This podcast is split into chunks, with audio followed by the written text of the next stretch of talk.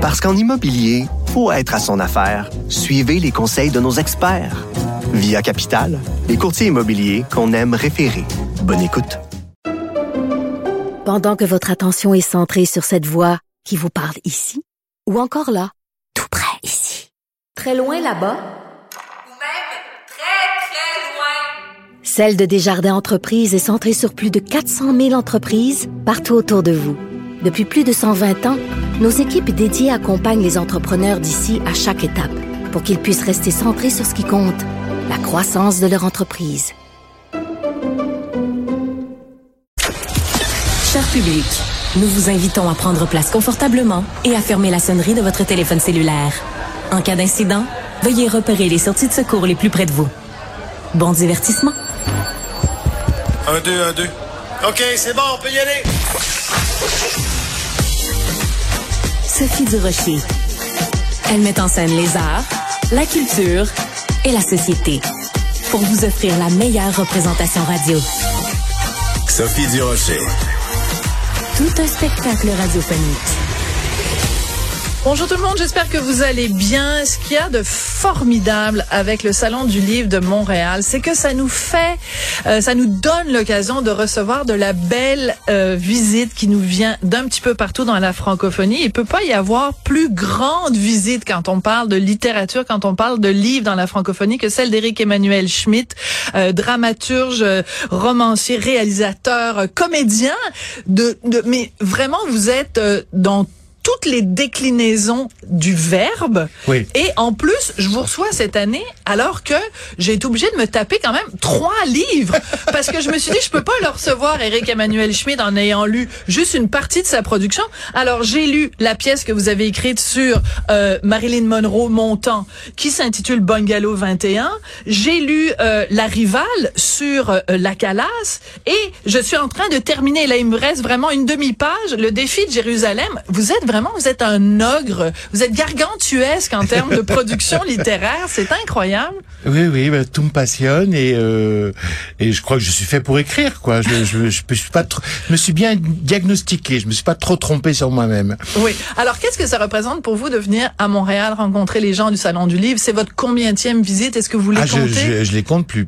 Je crois que Montréal est peut-être la ville euh, en dehors de Paris et Bruxelles où j'ai passé le plus de temps, parce que même quand, par exemple, quand j'ai fait mes films, euh, comme c'était coproduit par Denise Robert, euh, je venais faire tout le son ici. Je suis venu jouer euh, évidemment au théâtre du Nouveau Monde Bien plusieurs sûr. fois. J'ai fait une grande tournée parce que je voulais découvrir Chicoutimi, euh, euh, toutes sortes de régions. Donc oui, oui, j'ai toujours une une, une, une grande passion pour euh, pour euh, pour le Québec.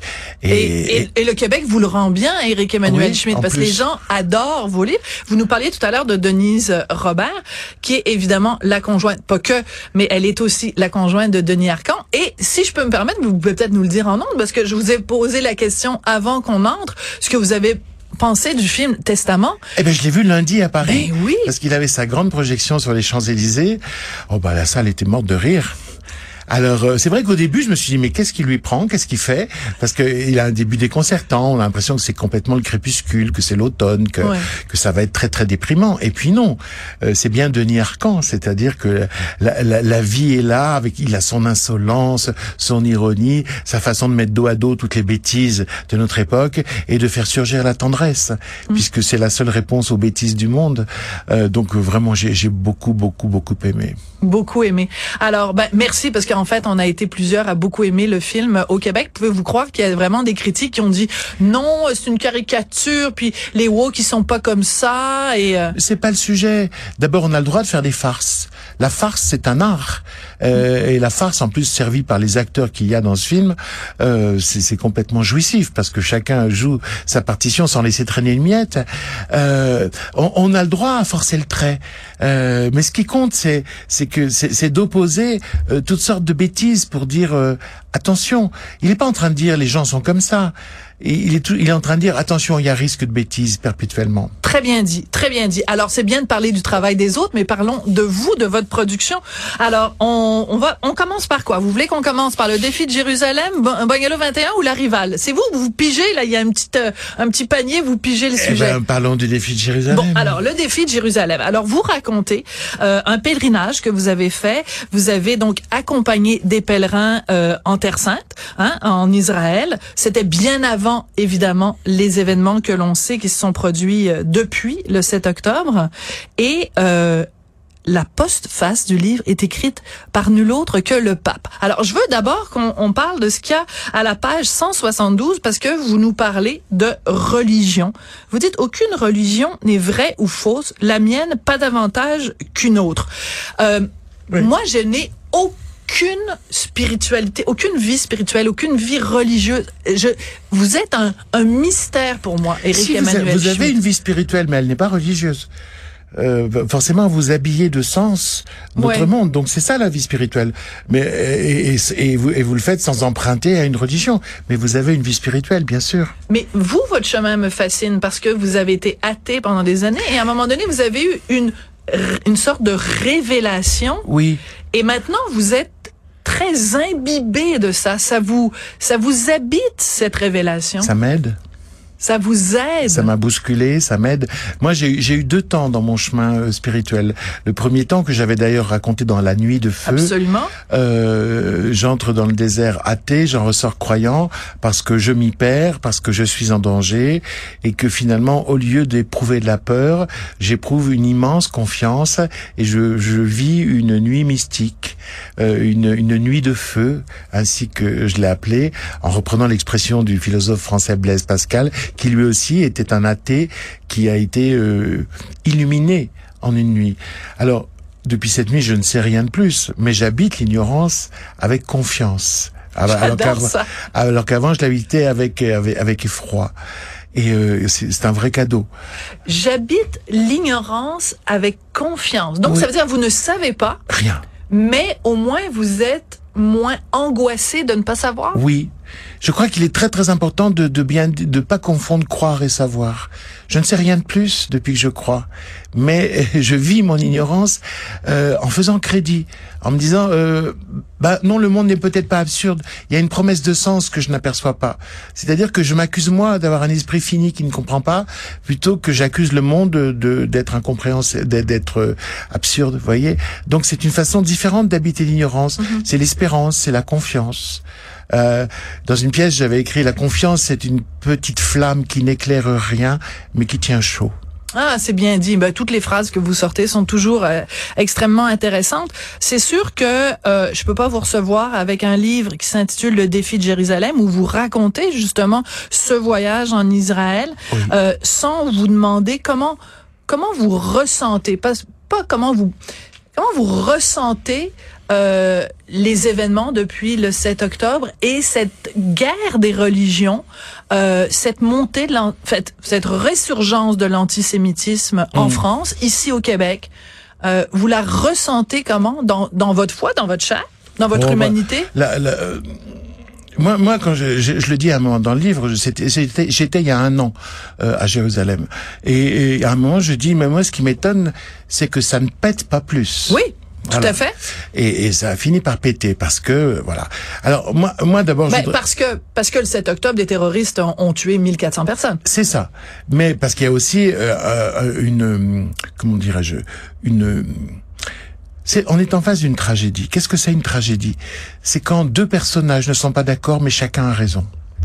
La tragédie, c'est vous vous souvenez, euh, c'est Antigone qui veut enterrer son Oh, frère. son frère. Au nom, au nom des lois du cœur et, Et de le la roi ne veut pas, ouais. Et, et le roi Créon ne veut pas parce que le frère a enfreint les lois de la cité, donc pour la raison d'État contre la raison du cœur.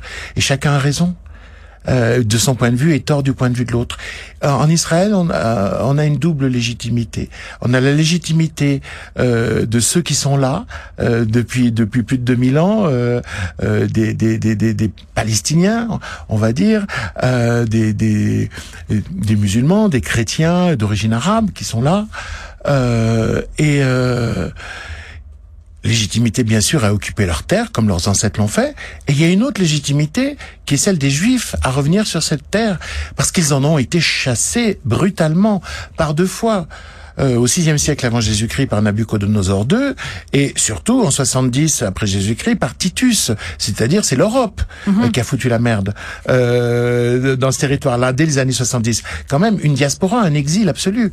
Et donc il y a une légitimité totale à retrouver cette terre, à retrouver euh, Jérusalem, le lieu où s'est fondé le monothéisme juif. voilà. Donc on est en face d'une double légitimité.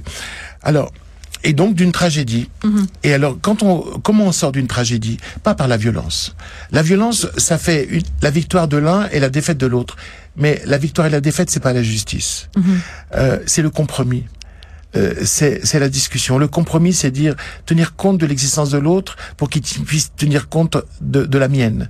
Euh, moi qui suis franco-belge, je peux vous dire la Belgique, c'est le pays euh, du compromis. Et je regrette toujours que le monde ne soit pas plus belge à ce Oui, niveau-là. En effet, ce serait bien. Donc, on a parlé euh, du défi de Jérusalem. On va prendre quand même un petit peu de temps pour parler. euh, bon, la rivale, je pense qu'il va falloir que vous reveniez pour qu'on puisse en parler. Mais Bungalow 21, c'est une pièce de théâtre que vous avez faite euh, à la demande de Benjamin Castaldi, où euh, ça met en scène une, une, une, une histoire qui s'est vraiment passée. Donc, la rencontre Oui. entre euh, Marilyn Monroe. euh, Yves Montand et là évidemment j'ai un trou de mémoire Simone Simone Signoret. Merci c'est vraiment juste En fait, parce que ce sont deux couples, euh, Oui. deux couples hors normes, c'est-à-dire au bungalow numéro 20 à, à au Beverly Hills Hotel à Los Angeles habitent euh, Marilyn Monroe et Arthur Miller. voilà Leur couple bat de l'aile, c'est la fin de leur couple.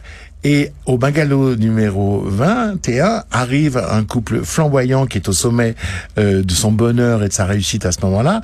C'est Yves Montand et Simone Signoret. Simone Signoret va recevoir l'Oscar de la meilleure actrice en face de Elizabeth fou, hein? Taylor, Audrey Ouais. Hepburn, euh, Ouais. Doris Day, etc. Et, et Yves Montand, lui, euh, vient de faire une tournée de music hall triomphale et, et va tourner avec Marilyn Monroe. Et il va avoir une histoire d'amour, bien sûr, torride entre les deux. Et cette pièce-là, vous l'avez euh, donc montée à Paris. Ça joue en ce moment.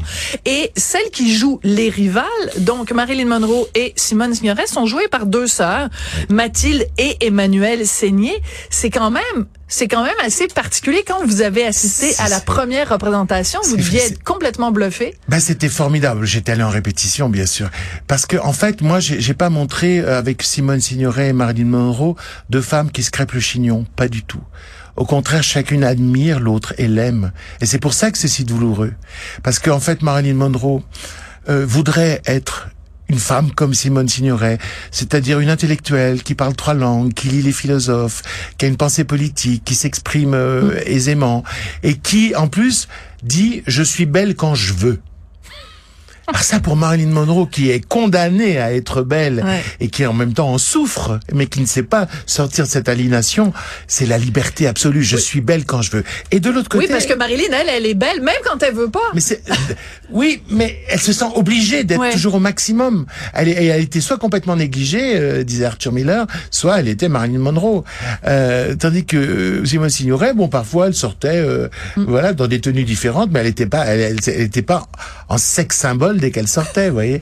Et, et, et de l'autre côté, Simone Signoret euh, est totalement touchée par euh, par cette petite fille cassée qui est devenue une femme, euh, qui est Marilyn Mm. Monroe. Elle est très touchée et elle veut l'aider. Et alors, voilà, il y a une amitié de femmes. Et je pense que Marilyn Monroe pourrait être encore plus Simone Signoret. Elle lui prend son homme. Mm. Vous voyez, c'est un désir triangulaire.